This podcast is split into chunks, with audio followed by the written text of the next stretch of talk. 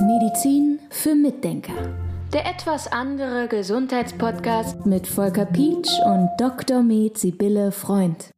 In der letzten Episode haben wir so ein bisschen deinen Praxisalltag dargestellt, wie das läuft, wie man zu Terminen kommt. Und es fällt ja immer dieses C-Wort mittlerweile, wenn es um medizinische Themen geht. Und das hat auch ja alle Bereiche verändert und du hast es letzte Mal angedeutet, auch in der Praxis, im Praxisalltag ist mittlerweile eine Bildschirmsprechstunde durchaus möglich oder sogar schon Standard? Bei uns ist es Standard für die Ersttermine auf jeden Fall. Wenn jemand es gerne auch zwischendurch mal statt eines Telefonanrufs haben möchte, dann können wir das auch machen. Ich muss nur sagen, manchmal ist es für das Gegenüber ein bisschen, ja, die empfinden das eventuell als ein bisschen schwierig, weil es Technik ist. Ne? Also wenn ich jetzt Leute habe, die sind nicht so technikaffin, dann ist natürlich ein Telefonanruf leichter und schneller gemacht. Und es gab in der Vergangenheit sicher auch mal den einen oder anderen Funktionsausfall irgendwie im System. Ja, das kann mal vorkommen, aber das ist eigentlich nicht die Regel. Die Regel ist, dass dieses System sehr gut funktioniert und man kann sich sehen und man kann die Mimik wahrnehmen. Man kann außerdem selbst atmen. Das finde ich einen ganz großen Vorteil, weil mit den FFP2-Masken muss ich ja schon sagen, wenn ich da eine oder anderthalb Stunden mich mit einem Patienten unterhalten soll in der Praxis,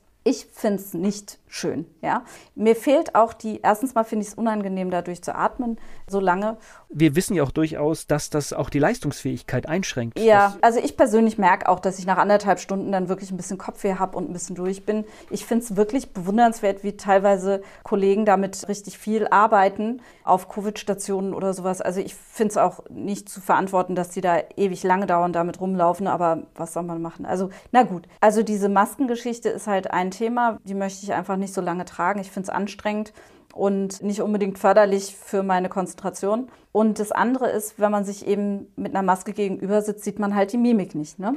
Nicht so sehr, man sieht eben nur noch die Augen. Und Mimik ist für mich auch extrem wichtig. Also ich finde das unheimlich relevant für die Kommunikation. Und mit diesem Bildschirmtool, also mit dieser Videosprechstunde, kann man sich halt sehen und man kann sich hören und man kann sogar Sachen angucken. Ich kann ja sagen, zeigen Sie mir doch mal Ihren Finger oder zeigen Sie mir doch mal Ihre Zunge oder so. Das würde ich mir jetzt gerne mal anschauen.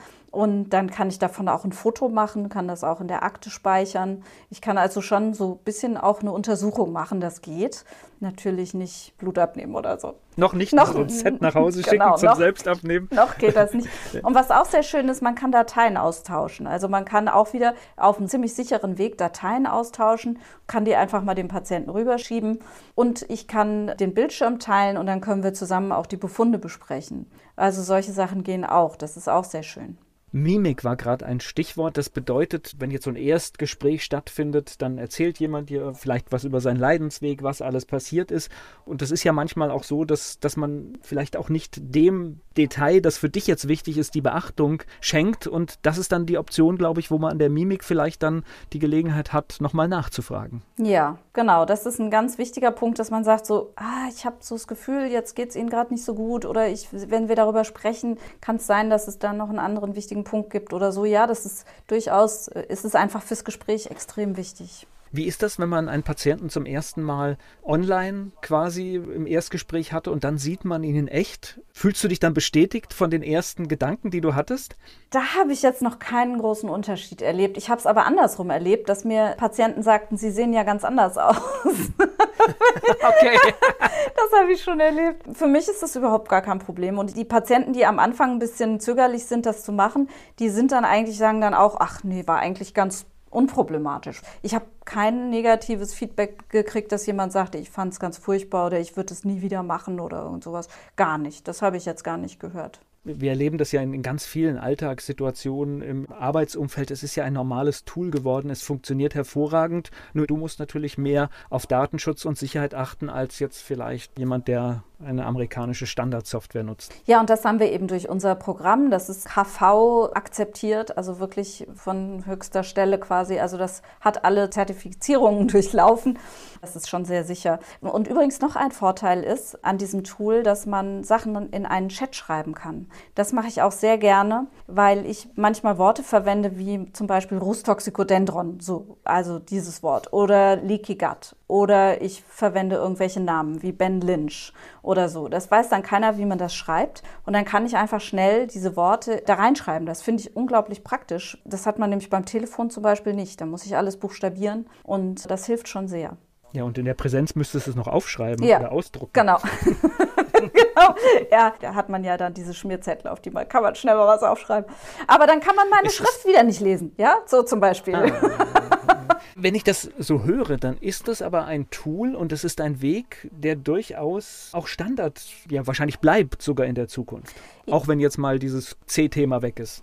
Ja, also das denke ich auf jeden Fall. Es hat wirklich große Räume geöffnet, denn es gibt ja zum Beispiel auch die Möglichkeit, und daran denke ich halt auch, ärztliche Mitarbeiter einzustellen, möglicherweise, die dann auch, wenn wir die Raumkapazitäten nicht hätten, die haben wir jetzt noch für eine zusätzliche Ärztin unter Umständen, aber die könnte auch von zu Hause arbeiten. Ne? Also sie könnte auch mal von zu Hause Befundbesprechungen oder sowas machen. Das geht alles theoretisch und das finde ich schon ganz toll.